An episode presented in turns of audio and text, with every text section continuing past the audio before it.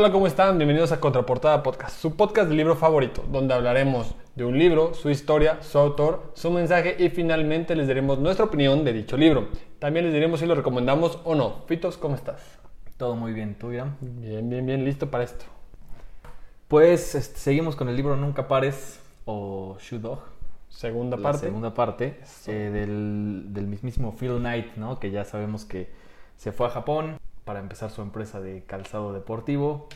eh, consiguió unos proveedores, se echó un viaje al mundo, conoció a Sara, cortó con Sara, conoció a Penny, se casó con Penny y ahora tiene en su equipo a Johnson, que recordemos que es un tipo bastante intenso. Hayes, un genio de los números, y Goodell, eh, un corredor que tuvo un accidente, que ahora está en silla de ruedas, pero que es el más eficiente, al parecer. El crack de cracks. Pero bueno, queremos hacerles una advertencia. Este podcast está lleno de spoilers. Entonces, si no quieren que les adelantemos nada, los invitamos a primero leer el libro. Una vez aclarado ese tema, empezamos. Empezamos en 1971. Finalmente, después de todos estos rumores que ya habíamos escuchado, Kitami se lanza a Estados Unidos a hablar con Blue Ribbon. Y curiosamente, se va a recorrer Estados Unidos. Cuando le preguntan por qué, Kitami dice, no les interesa, no es asunto tuyo. Si bien sabemos, nuestro, bien, nuestro buen, ah, ¿qué era? Furimoto. Fujimoto, Fujimoto, el espía de Phil. el espía de Phil, ya les había comentado, ya les había mandado los screenshots de esta relación que se estaba volviendo un poco tóxica, donde ya sabían que les estaban engañando. Total, con esto, este, Phil pensaba que pues bueno, iba a poder este, lograr una conexión mucho más grande con los bancos, porque dijo, bueno, pues ya está aquí nuestro buen Kitami, él va a poder negociar con los bancos y va a hacer toda esta parte de formar lazos más eh, duraderos con el banco. Cuando van al banco, pues Kitami hace todo lo contrario, todo lo contrario. Les dice, bueno, denle más dinero a Phil. ¿Por qué un banco tan, tan X no le da más dinero a Phil? Denle más dinero a Phil. Total, se van del banco y lo que recibe Phil después de eso es, ya no queremos trabajar con ustedes. Muchas gracias. Kitami ya tenía un plan, ¿no? De sacar a Phil del mapa y aprovecha que lo llevan con su banco para armar su show y... Bueno. Era el novio que ya estaba enojado porque sabía que había engañado y dijo, oh, Aquí, aquí, hago me- mi aquí escena, aquí desquito". hago mi escena. No es que me no es que te engañé, es que me cortaste tú. Chan, chan, chan. Total, pasa eso y como que Phil ya se sentía muy incómodo, ya estaba molesto porque ya sabía lo que venía y decide robarle de a Kitami sus documentos y no y encuentra en esos documentos todas las citas que ya tenía con los distribuidores de aquí de Estados Unidos. Y después del tour de Kitami le, le lanza Ahora sí que lo que venía a hacer Kitami. Quiere Kitami que, que Onitsuka compre Blue Ribbon. Quiere que Phil venda Blue Ribbon. Entonces dice, bueno, pues no lo puedo hacer porque pues, yo no soy el único accionista de esta empresa. Entonces tengo que hablar con Bowerman. Muy inteligentemente compró tiempo en ese tema y dijo, bueno, pues, pues ¿qué hago? ¿Qué hago? ¿Qué hago? O sea, ya, ya me van a sacar del mapa, ya tienen otros distribuidores, pues necesito tiempo, ¿no? Sí. Entonces le digo que sí, no armo mucho desmadre y, y vamos, vamos planeando algo. Vamos ¿no? tanteando terreno. Pues como, como recordarán, Nisho está super, bueno, este super banco que estaba en medio de, de las oficinas de Phil, eh, tenía dinero para ofrecer y nada tonto Phil va con ellos. Conoce a Tom Sumeragi, un, ahí un japonesillo que pues, lo iba a apoyar bastante. Nisho se encargaría de todo el efectivo que le faltaba a Blue Ribbon como era costumbre y aparte los apoyaría en buscar empresas en Japón que les hicieran los zapatos. En este inter, pues Phil no se puede quedar con los brazos cruzados y decide irse a México con la empresa Canadá, una empresa que se ubica en Guadalajara, Guadalajara, México, para hacerle tenis, una empresa que había utilizado Adidas en 1968 en las Olimpiadas para no pagar impuestos de tenis. Total, va a Canadá, él muerto de la risa porque dice, como una, una empresa en México llamada Canadá, según los mexicanos, porque era un nombre interesante, un nombre diferente. Pues qué chistositos. Pues ven, ven ahí México, ven Guadalajara. Total, eh, les dice, bueno, pues necesito un zapato de una marca diferente que no va a ser Blue Ribbon, que tenga un nombre diferente. Y bueno, pues la empresa le dice, va, nosotros jalamos, Va, solo, va, solo dilos. ¿Cómo se llama la empresa?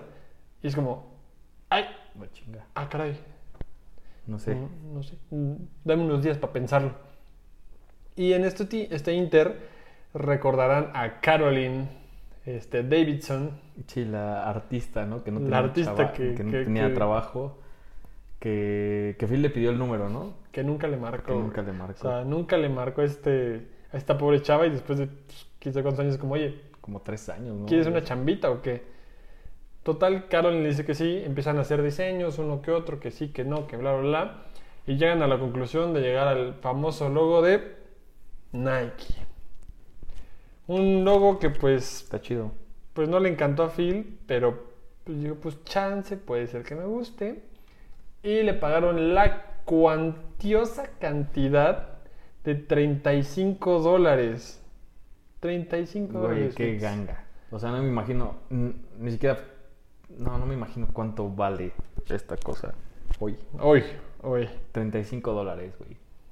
Una vez el logo dicen, bueno, pues ya tenemos logo, vamos a empezar con los posibles nombres. Y bueno, empiezan a sacar unos cuantos nombres, dicen, bueno, pues este que el otro, que nombres de animales, nombres de ciencia ficción, nombres de artistas. Y en último momento, Goodell dice que Johnson le marcó para decirle a Phil que le pusieran el nombre de Nike. En un sueño a mitad de la noche le marcó y dijo, oye, güey, ponle Nike. Nike. Nike. Está chido. Suena chingón. Soñé con eso. Sí, total, entre peras y manzanas tenían tres nombres en discusión. Tenían Falcon, Dimension 6 y Nike. Por sugerencia de Johnson y pues porque Phil ya había estado en el hermoso Partenón y toda esta parte del, del templo de Atenas, que por cierto no es tan grande. Yo pensé que iba a ser muy grande. ¿eh? Le sonó de familiar. Atenea, perdón, de Atenea. de Atenea Nike. Y pues dice, pues bueno, pues vámonos con ese. Después de todo este rollo, pues ya empiezan a llegar los tenis de México y en unos partidos de Inglaterra, me parece, no aguantan el frío. Una empresa que se llama Canadá, que está en México, que no aguanta el frío. Y dices, no, hombre, son fracasos. desmadre. ¿Qué fa- Ahí nos fallaron, ahí nos fallaste, Guadalajara. Podríamos haber sido la maquiladora número uno de, de- de Nike. Y Nos achicamos. Sí, la fallamos. Total, después de todo este rollo, pues tiene que viajar a Japón para conocer las empresas. Y entre peras y manzanas, pues conoce a una empresa que se llama Nippon Rubber. Concretadas estas plantas, pues empiezan con los nuevos modelos y le empiezas a poner este, nombres para que no se quedara con los modelos que ya tenían, que era el Cortés y el Tiger. Sí, necesitaban nuevos nombres para. Pues para que no se confundieran, ¿no? Sí. Para literalmente irse independizando de los Tigers. Empieza el año ahí 1972, donde e- era un momento importante para, para estos nuevos Nike. Aprovecharon una feria que se hacía todos los años en Chicago sobre pues, artículos deportivos. Me parece que había Juegos Olímpicos ese año también. Y, no sé si en Chicago también había un Super Bowl. No sé, era un año importante y dijeron aquí es cuando. O sea, ahora es cuando estos Nike tienen que salir al mercado. Prepararon todo. De hecho, otra genialidad de- del equipo de Nike es que para romper el status quo de la industria, pidieron, ellos empezaron con, con esta moda de las cajas de zapatos naranja, ¿no? Todos, todos pedían, bueno, Adidas, Puma, Onitsuka, todos vendían sus tenis en, en cajas grises, negras, blancas, bueno, colores X. Y Phil dijo, no, ahora va naranjas, ¿no? Para, que, para llamar la atención Sí. bien. O sea, si nos vamos a dar a conocer, que desde que vean la caja, Único y detergente, dice. todo bien hasta que abren las cajas. y vieron que, o sea, sí, sí parecen tenis, güey, sí están bonitos y tienen el diseño, pero la calidad no estaba ni cerca de los Tiger que tenían en ese momento. Imagínate. Todo pintó pues medio mal, pero ahí salió como el líder que era, que era Phil y que sacó lo mejor de la situación y les dijo, ¿saben qué? Así va a estar el pedo. O sea, si podemos vender estos tenis, ya la armamos. Estas, estas cosas no, no pueden más que mejorar. Entonces hay que intentar venderlos. Y si sí, o sea, esto va para arriba, ¿no? Llegan todos a la feria de Chicago y los compradores empiezan a, decir, oye, ¿qué, pues, ¿qué es esto, no? Esto es nuevo, ¿no? ¿Qué es? Ah, es un Nike. Viene de Nike, la diosa griega de la victoria, ¿no? Lo empezaron a vender como que chido. Bueno, ¿y qué es esto? La, La la palomita. palomita. Ah, es un swoosh. Que es un sushi, güey. ¿Qué mierda es un swoosh? Le preguntaban. Pues es el sonido que alguien hace cuando pasa a tu lado, cuando alguien te rebasa. Nada, los empezaron ahí como que a conquistar, ahí le echaron mucha labia y al final les fue bien. Eh, sí les hicieron varios pedidos.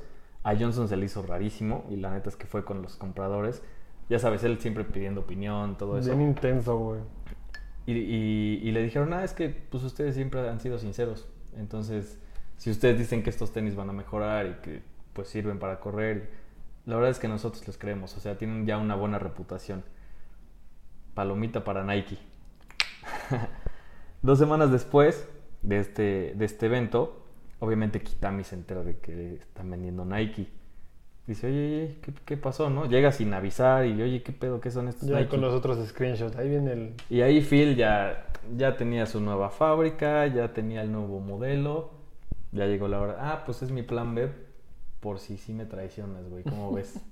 Ahí le enseñó ahí los screenshots, Aquí güey. está. Aquí está lo que ¿Cómo planeas que hacer. no? Que no, no te hagas el pinche inocente.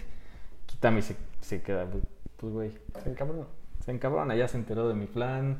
No sé Ya qué sabe decir que le estoy engañando. amenazó con demandar y se lanzó. Eh, y pues ahí quedó durante un rato, ¿no? En ese momento lograron que Pre, no si recuerdan, eh, había una pequeña estrella naciendo en Oregon del atletismo. Steve Prefontaine, conocido como Pre, ya era todo un personaje. O sea, él ya estaba en el mapa, él ya pintaba para romper todos los récords. Y lograron por fin que Pre usara los Nike. Esa era la noticia del año eran los Juegos Olímpicos, entonces todo era, todo pintaba miel sobre hojuelas. Lamentablemente en esos Juegos Olímpicos fue cuando hubo un atentado que, secuestraron a 12 israelíes. Y bueno, al parecer Bowerman y Pre los, lo tuvieron muy cerca, ¿no? Estuvieron muy cerca del atentado. Les pegó mucho. Bueno, o sea, Bowerman de plano nunca fue el mismo. Y al poco tiempo anunció su retiro como entrenador. Entonces, o sea, sí fue un golpe. Todo marchaba bien, pero esa tragedia fue un golpe fuerte, pa- bueno, para todos los que asistieron a los Juegos Olímpicos, para toda la humanidad. No, pues imagínate. Pero para Prey y Bowerman eh, en específico, pues les fue muy mal. La única buena noticia, o la noticia rescatable fue que firmaron a su primer atleta, pues de élite, diría yo, que fue el tenista Nastasi, mejor conocido como Nasty.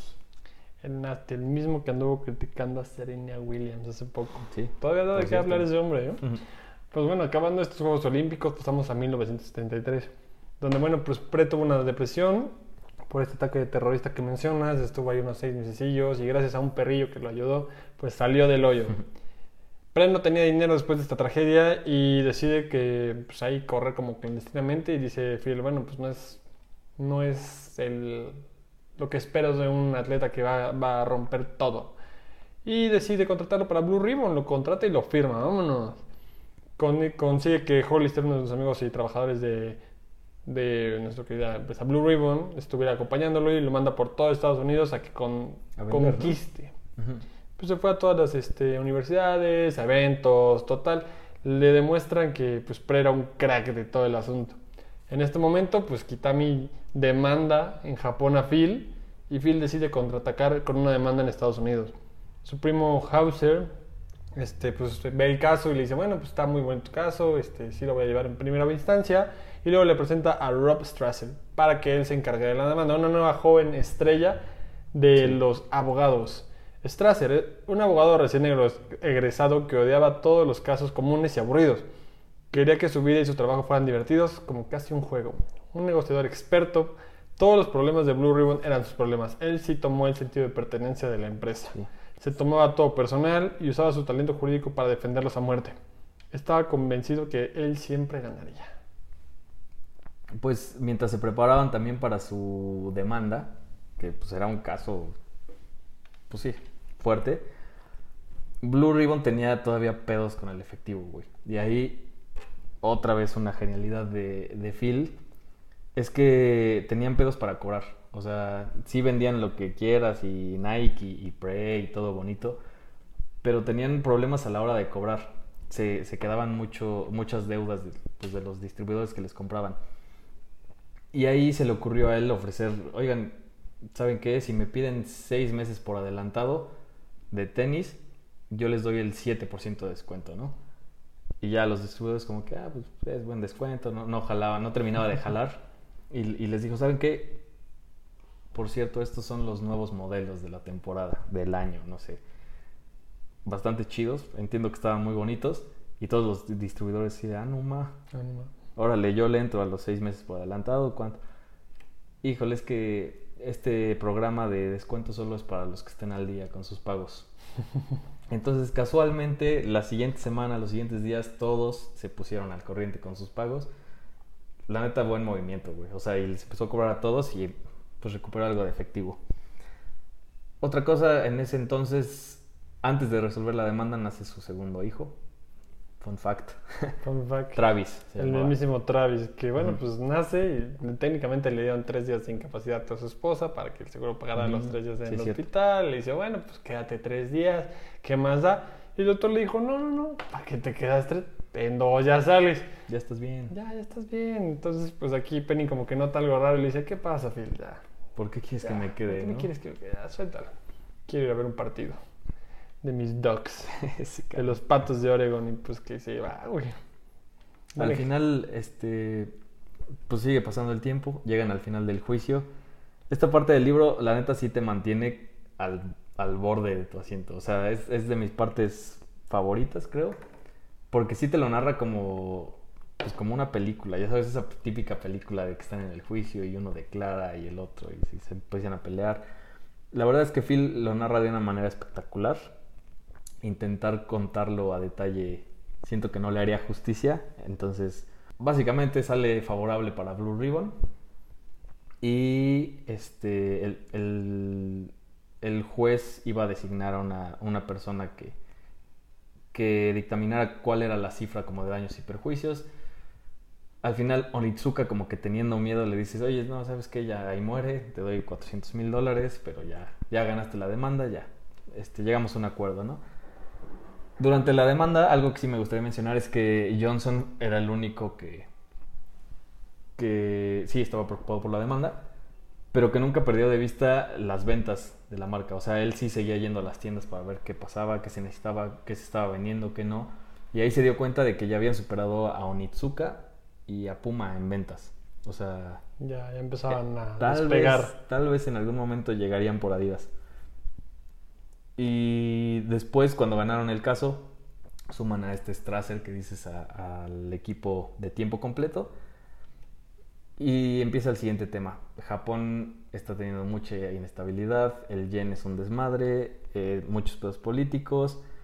Entonces deciden abrir otra nueva fábrica, un poquito también para independizarse de Japón, en Nueva Inglaterra, que ¿quién administraría? Nuestro querido Johnson. Obviamente, ¿no? El mismo crack que pidió otra vez feedback, encouragement, palabras de aliento Y nada, solo debas administrar. y silencio.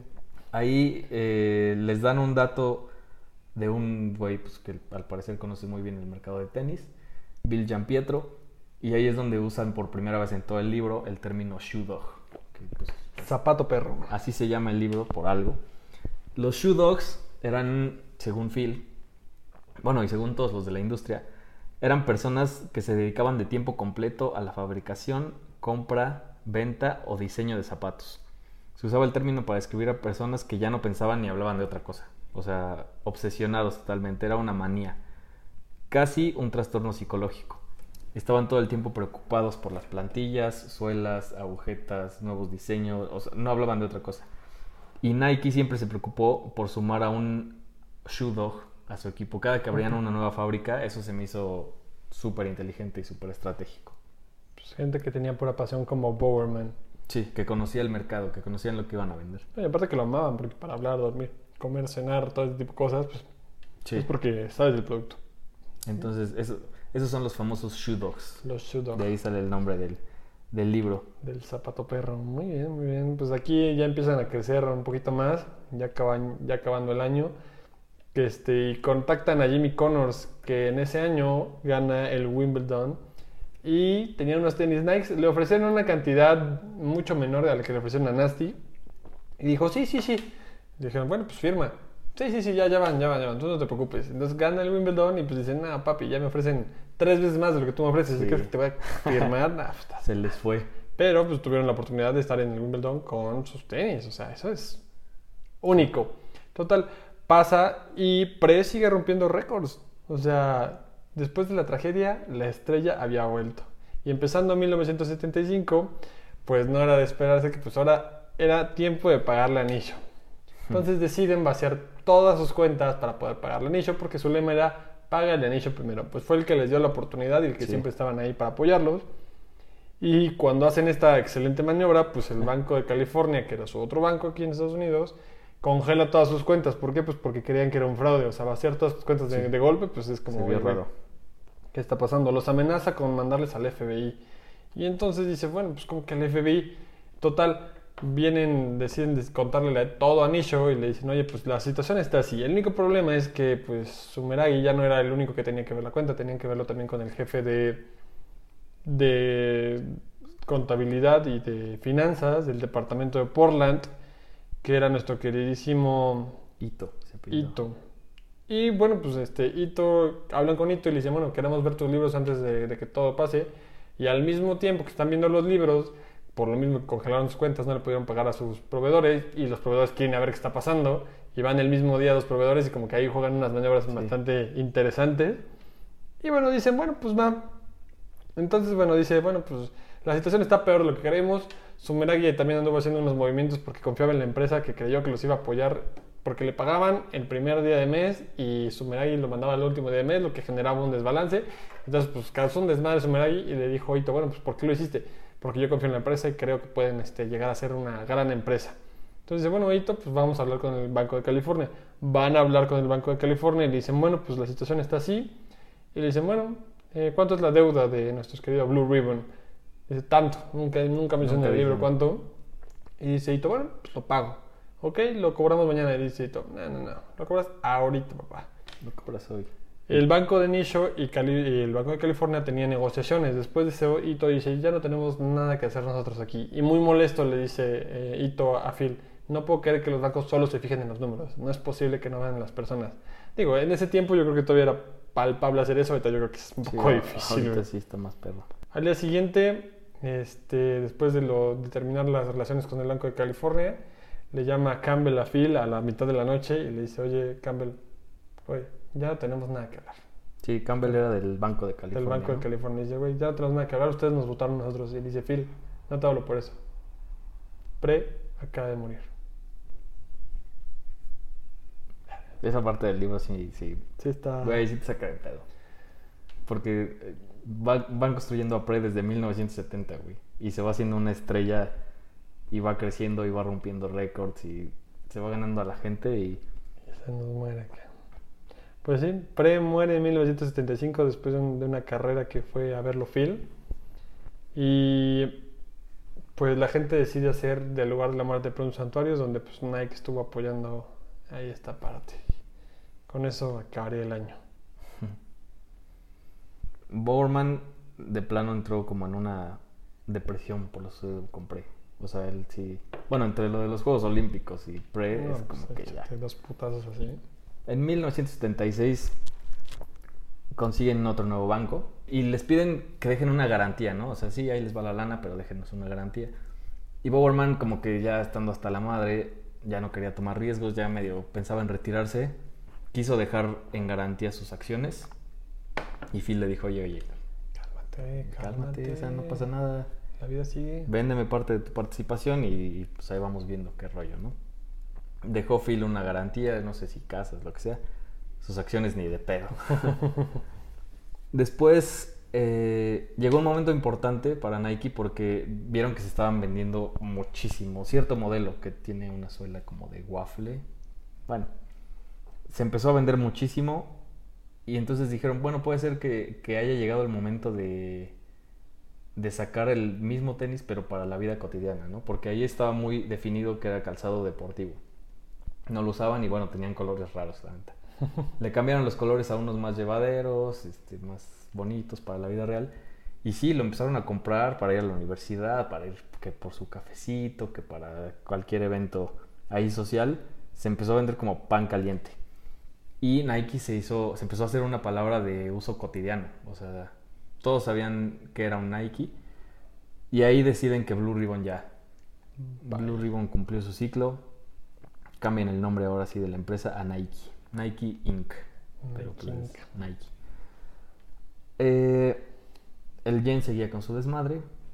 Seguía con muchísima variación. Y empezaron a pensar en Taiwán como su siguiente, como su siguiente paso. Entonces fueron a Taiwán, empezaron a conocer, se, cono- se consiguieron a su respectivo shoe dog y abrieron una, una empresa ahí que también una parte muy viendo a futuro de Phil, creo, es que dijo yo en algún momento quiero llegar a China. Taiwán y China no se llevaban muy bien, tenían muchos pedos políticos, entonces dijo, ¿sabes qué? Yo no quiero que Nike te- tenga nada relacionado con Taiwán, no me voy a causar pedos, entonces le voy a poner Athena Corporation a esta fábrica de, de Taiwán. Un dato ahí curioso. Luego fueron las, mil- las Olimpiadas de 1976. Por el accidente de Pre y por el modelo que tenía Pre, todos estaban usando ese modelo. Nike era, estaba en la boca de todos, güey. Bowerman seguía muy mal. Y, y bueno, pues, o sea, como que se juntaban mucho a definir cuál era la estrategia, ¿no? La estrategia, sí, pues ahí empezaron a... a- pues, es- ya eran una familia, ya eran una familia. Ya desde ese momento, yo creo que desde que entraron como a Nike ya, ya se habían perfilado como ser muy unidos. Y muy curioso les ponen los bot face, los caras de trasero. o sea, pues ya eran familia, ya eran personales, personalidades claves del equipo, ya, ya realmente no había más. Y hace muchas referencias de cómo cada personalidad tenía lo suyo. Hayes era un gordo que nunca iba a ser socio. Johnson no podía ser una persona que trabajara de 8 a 5, siempre se excedía. Strass era un abogado de seguros que odiaba a los seguros y a los abogados, güey. o sea, Goodell, una persona que pues, tuvo un accidente y lo dejó silla de ruedas. Y bueno, Phil, un expulsado del equipo de béisbol y una persona que le rompieron el corazón. Todos eran perdedores, pero Sí. juntos se volvieron unos ganadores. O sea, unas personas llenas de ego que creían que todo en la... que siempre eran los más inteligentes en la sala, pero juntos lograron hacer de su vida un éxito. Sí, o sea, tenían mucho de estas reuniones que, que neta, como eran los grandes del, de la empresa de Nike, y como todos tenían buenas ideas y eran diferentes y eran, pues a final de cuentas, amigos, creo que eso sí les ayudó bastante en, pues, en Sí. definir siempre cuál era el siguiente paso. ¿no? Pues dicen que generalmente no, no juntas amistades con negocios y lo que he escuchado es que realmente es al revés. O sea, juntas amistades con negocios. pues Ujú. Son tus amigos y sabes que van a funcionar perfectamente. Entonces creo que es lo que hizo Phil y Y al cielo. O sea, creo que ahí realmente es la verdadera lección. Y acabando este año, pasamos a 1977, donde llega M. Frank Ruby y Bob Pogel, con unas ideas innovadoras únicas, que eran los zapatos con esta bolita de aire que ahora conocemos, que son de los señores de los 60, 40. los tenis de papá, ¿no? Los tenis de papá, güey, con tus calcetas blancas y tu short de mezclilla, güey. Esta idea, pues, se vio innovadora y dijo Phil, pues, chance no, tal vez no. Lo- los prueba, se los da Johnson y dicen, 100% Sí, sí, güey. Pasa esto y también llega Sonny Vaccaro, otro shoot dog innovador de calzado. Y junto a Strasser hacen un- un- una conjunción perfecta de negociadores y firman a las grandes universidades de Estados Unidos y a celebridades de Hollywood.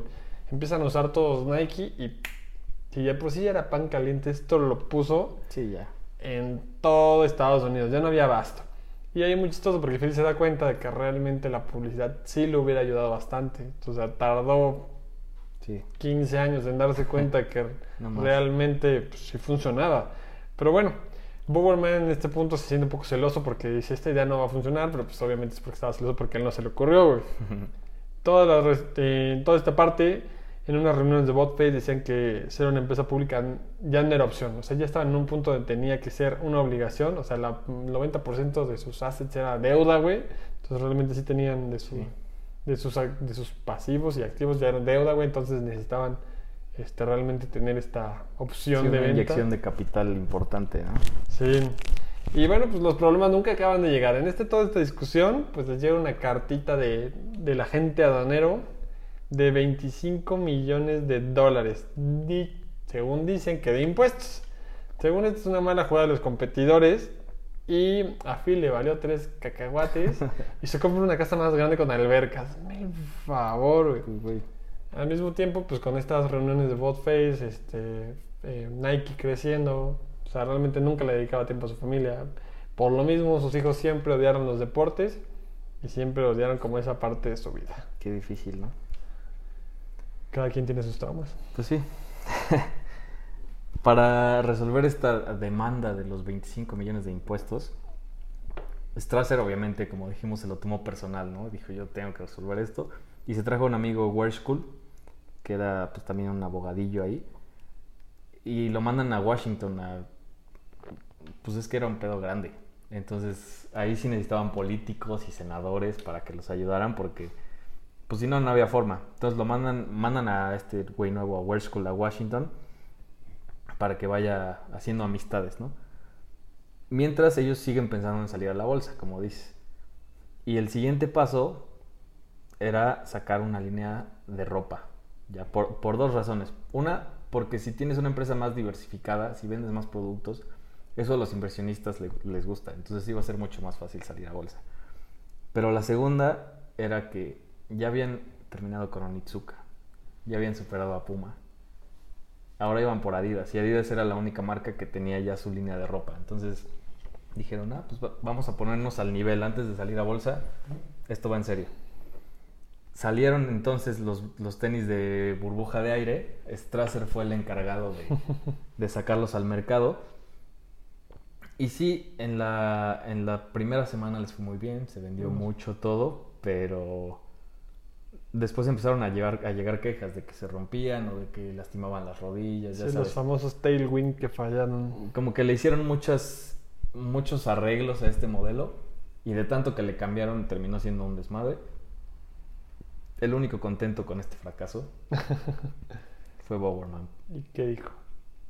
Ese güey dijo, se los dije, o sea, iba a ser un fracaso. O sea, la neta, se siente tan chido lo que decíamos el otro día, güey. Se siente tan chido decir, te lo dije, Te lo dije. que esto, o sea, tener la razón y poder decir, te lo dije, sacó a Bowerman de su depresión y lo puso otra vez a... A chambear. chambear, cabrón, sí. El pedo fue que Strasser, que era el encargado, pues entró a su propia depresión. Entonces, pues ya tenían fábricas en Japón, Corea, Taiwán, Estados Unidos, Inglaterra, Irlanda.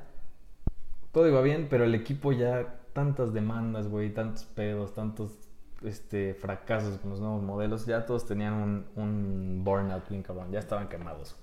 Y aguantaron bastante. O Sí. sea, ¿cuántos años aguantaron de putazo tras putazo tras No, putazo? pues ahorita ya van 16. Ah, fíjate. Güey, o sea, se aguantaron vara, güey. Todos aguantaron vara, güey. Pues bueno, pasamos a 1976, donde ya por fin decidieron cambiarse unas oficinas 79. Ah, 1979, tienes razón. En 1979 este, cambiaron de oficinas y ahora sí por fin lo tenían todo. Sauna, biblioteca, gimnasio, cancha de correr, todo, todo, lo deli. que, todo lo que querían, ahí está. O sea, imagínate, ahora sí, tenemos pues, todavía la, la deuda de 25, pero ¿qué importa? No, tenemos dinero, vamos a comprarlo. Que tenga sauna. De una vez, échale. Pasa todo este rollo. Y bueno, pues Taiwán empieza con los mismos problemas que tuvo Japón en su momento. Así que dicen, bueno, pues es momento de salirse de Taiwán. Y a Phil se le ocurre la maravillosa idea de decir, ¿sabes qué? Vamos a innovar, vamos a ser los primeros, vámonos a China. China. Ahí empieza como a conseguirle, empieza a moverle. Conocen a un señor Chang que les hace el favor de meterse ahí como para apoyarlos. Dicen que es un mi rey chino Sí. un burgués de lo peor, pues se echó ahí unos chistecitos donde le agarra y le dice, bueno, pues tu management es de media tonelada para arriba, ¿verdad? Sí, no, porque Strasser y Hayes eran medio gorditos, ¿no? no, pues, todos eran gorditos ahí, dice, no, hombre, o sea, desde empezando bien con el pie derecho, o sea, se echó unos chistoretes ahí bien curiosos, donde pues no, no le cayó bien al, al management desde el primer in- instante. Pero pues ya iban a China, güey. Pues lo Lo necesitaban. necesitaban güey. al final, ¿no? Sí. Al final con, con lo de los impuestos y los aranceles, y... ahí es otra historia muy chida, que la neta está- sí está medio larga. Al final se llega a un acuerdo de 9 millones.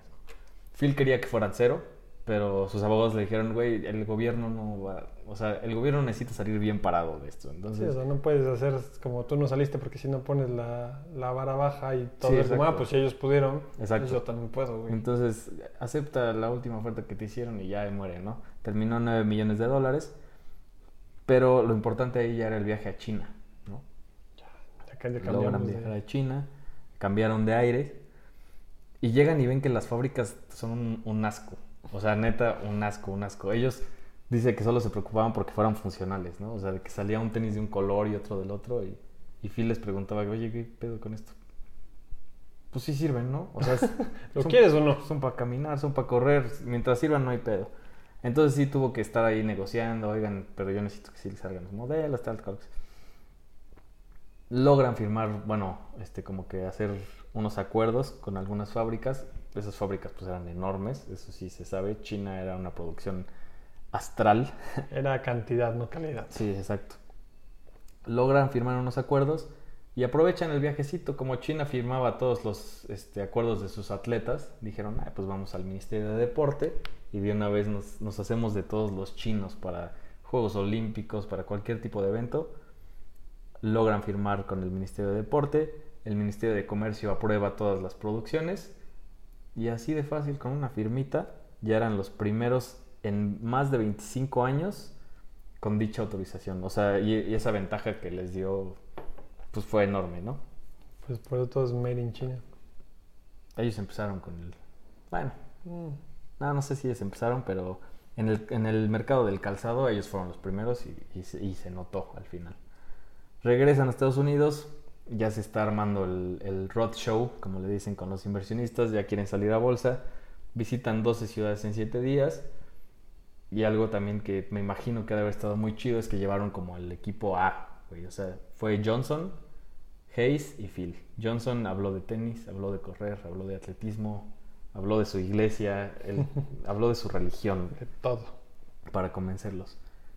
Hayes, el genio de los números, puras cifras, este mercado es rentable, métanle lana, chavos. Y Phil, la historia de Nike, el fundador, pues que, que pues que no te puede decir de la empresa, ¿no? Lo conoce todo. Al final este, salieron a bolsa en la misma semana que Apple. Phil tenía en ese momento el 46% de la empresa porque pues no quería ningún tipo de motín, ninguna No, alianza, no, Yo el tengo, dueño. yo tengo la mayoría para que no salgan con sus cosas. Salieron eso, la misma, en la misma semana que Apple. Apple salió a un precio de 22 dólares por acción y Phil dijo, pues yo también, 22 ¿Cómo de que- 22 dólares por acción. Lo querían poner primero en 18, luego en 20 y él dijo no, o sea, él, él sabía lo que valía su empresa, ¿no? Entonces quedaron en 22 dólares por acción, salieron a bolsa y la semana siguiente Woodell, Johnson, Hayes y Strasser valían cada uno 6 millones de dólares. Cada uno. Bowerman, que como recordamos ya había vendido una parte de su participación, valía 9 millones de dólares. Así, de una semana para la otra, güey. Y Phil Knight, con esto termina, valía de un día para el otro 178 millones de dólares. De ese entonces, que ahorita es más o menos, hicimos las cuentas, Se hicieron las cuentas, se analizó, se puso y se Es- dijo, ¿cuánto es la cuenta, es el equivalente más o menos de 12 mil millones de pesos, güey. 12 mil millones, 12 mil millones de pesos. pesos, güey. Ah, madre, comadre, ¿Dónde lo gastas, Pitos? ¿Cuándo No, lo gastas? no, ¿En no qué forma, lo güey, gastas, güey? Entonces, pues sí, ahí in- se llegó a la inyección de capital que necesitaban y empezaron con otro juego. Después de 18 años de sufrir por dinero, Sí. Ahí nunca el- tener cash, Ahí acaba la, la historia de Phil. Que bueno, sigue hasta el Eh, día de hoy, ¿no? Pero eh, acaba la parte ahí acaba el libro, pues. canónica de esta parte y El canon. el canon acaba y la, pues, la historia sigue con, un- con el último anochecer de este libro. Total, este Phil muy, muy, muy, mm, diría humilde, muy, muy humilde en sus palabras. Dice que estaba muy felizmente en el año 2007 encontrándose a Bill Gates y a Warren Buffett en el cine, viendo Casual. la... Casual, aquí, pues, aquí te encontrabas a quién, a... Nadie, güey, yo no conozco. A, ¿qué es? Lapicito y a, y a Gomita, güey. Y este güey se estaba encontrando a Bill Gates y a Warren Buffett. Fueron a ver la película de Antes de partir, de Bucket List. Y es la Muy famosa lista que tienes que hacer antes de morir. Y se pregunta Phil, bueno, pues yo tengo una lista antes de morir. Es que sí te pone a, a pensar esa peli. No la he visto. Vela, véanla. Muy buena. Vean la película. Vamos a hacer reseñas de películas. pues total, se hace como esta retrospectiva que yo creo que mucha gente sí tiene. Yo independientemente de la película, pues tengo como cosas que tengo que hacer antes de morir. Pero él dijo, pues yo no tengo. Y me pregunto, Will, Bill y Warren tendrá? No sé, no creo. Pues es que ya ese, ya ese nivel, Sí, pues, o sea, y justo se acuerda de su viaje, ¿no? De que pues ya visité todo el mundo, ya Ya tengo mi empresa, ya tengo familia, hijos. bueno. Que en esta retrospectiva que tiene, en 2016 Nike vendió 16 mil millones de dólares y Adidas vendió 10 mil millones de dólares. Citando a Phil, pero ¿quién cuenta? ¿Quién lleva la cuenta, no? ¿Quién lleva la cuenta? Ahí les dejo el datito nada más para que lo tengan presente. Por si tenían duda. Qué chingón, güey. Sí, la verdad sí, digo, entre toda la introspección que se echa, pues ahí nos comenta dos, dos hechos desgarradores, que el primero es que Strasser los abandona después de toda esta situación, durante el libro empiezan a tener roces y llega un punto donde dice, pues sabes que yo no quiero un jefe. Y según él no quería un jefe y se fue con Adidas. Una de las traiciones más grandes que sintió Phil y nunca volvió a hablar con Strasser. Sí.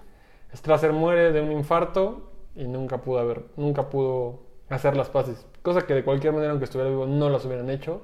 Los dos eran muy necios para Muy orgullosos. pedir perdón, sí.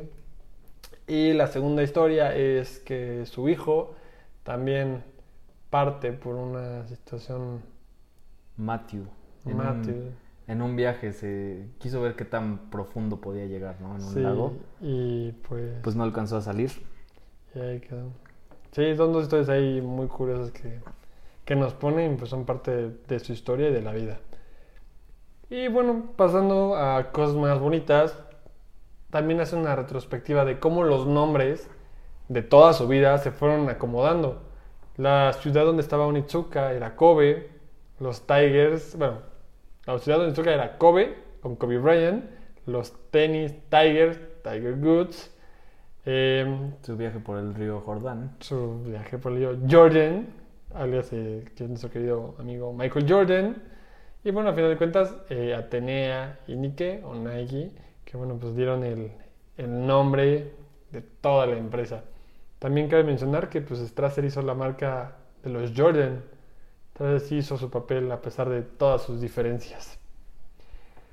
Nada más cabe mencionar que se me hace muy curioso como lo que comenta Steve Jobs en su discurso que dio en Harvard se cumple. O sea, Ujú. tú vas haciendo cosas en tu vida que no sabes a dónde pueden llegar y poco a poco se van uniendo estos puntos de tu vida. O sea, hace una, una reflexión de cómo no importa lo que hagas, pero hazlo. O sea, nunca pares o no tengas miedo a hacer las cosas. Nunca pares. No seas un cobarde y sale a hacer lo que tú quieras, pero hazlo. Para que puedas este, unir los puntos al final de lo que hagas. Sí, ya viendo hacia atrás, vio muy claros los puntos, cómo se fueron uniendo, ¿no? Claro, pero en su momento nunca lo pensó. También hace varias anécdotas de cómo eh, LeBron James le agradeció por, por firmarlo. Él fue la primera persona que lo firmó. Le regaló un Rolex de 1962 porque investigó la historia de, de Nike cuando Ujú. empezó y todo este rollo. Andrea Agassi, Pete Sampra, Alberto Salazar y nombres N deportistas, ¿no? sobran. O sea, el Barça está patrocinado por Nike. O sea, hay muchos, muchos, muchos equipos que están patrocinados por Nike y no sería que no van a parar.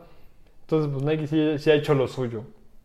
Quizás después de todo lo que, de lo que Nike eh, comenta, Phil dice, pues bueno, tal vez es tiempo de hacer otra idea descabellada. Sugiriendo que va a empezar a hacer el libro. Y así acaba el libro. Así termina. Con eso acabamos el libro. Irán, pues, ¿con qué te quedas? ¿Con qué me quedo? Bah, Varios, varios detalles. Hay muchos puntos. Demasiados, demasiados, demasiados. La verdad sí, sí tiene este libro para dar y regalar. Me quedo con lo que dice, nunca, nunca pares. Nunca te pares en español de España. Eh, es un libro que sí te dice como, no importa lo que pase, no importa la adversidad, tú tienes que seguir adelante. No, no tengas miedo. Y también me quedo con lo que dice su profesor, los cobardes nunca empiezan. O sea, que no tengas miedo a, a salir a hacerlo, sea lo que sea. ¿Quieres ir a correr? Corre. ¿Quieres hacer un podcast? Haz un podcast. ¿Quieres hacer videos? Haz videos. O sea, como que si haz todo sin importar cuál sea el resultado. O sea, puede ser que sea bueno, puede ser que sea malo, pero hazlo. O sea, Empieza. empieza. O sea, no, no tengas miedo a, a hacerlo. Eh, también me quedo con la parte de que Phil, pues, a pesar de todo, dijo, pues ya estoy aquí. No importa, no se va a poner más feo, vamos hacia adelante. Con los 25 millones de la demanda, con la pelea con Mitsuka, con la parte de Japón que pues, se fue el yen a la goma, también la de Taiwán, dijo, pues vamos a seguir, vamos, no te detengas, vamos a seguir, no importa lo que pase, sigues adelante. Entonces pues me quedo con esos detallitos y me quedo con una buena historia de un emprendedor. Y yo recomendaría el libro porque es una de las empresas más grandes a nivel mundial. No obstante, es un libro que me costó muchísimo leer, muchísimo. El libro acabó golpeado, me lo llevé a la playa, le cayó bloqueador, agua, este, se dobló, güey, casi lo pierdo, güey. Sí, es un libro que tiene una historia interesante y yo le daría un 3 de 5. 3 de 5. 3 de 5. La verdad no es un libro que me haya enamorado, pero sí es un libro que recomiendo porque tiene una historia de una de las empresas más grandes a nivel mundial. O sea, no Sí. cabe duda que cualquier parte del mundo puede decir Nike y muy probablemente te van a decir, lo conozco. Sí. ¿Tú, te- qué te quedas con el libro y si lo recomiendas?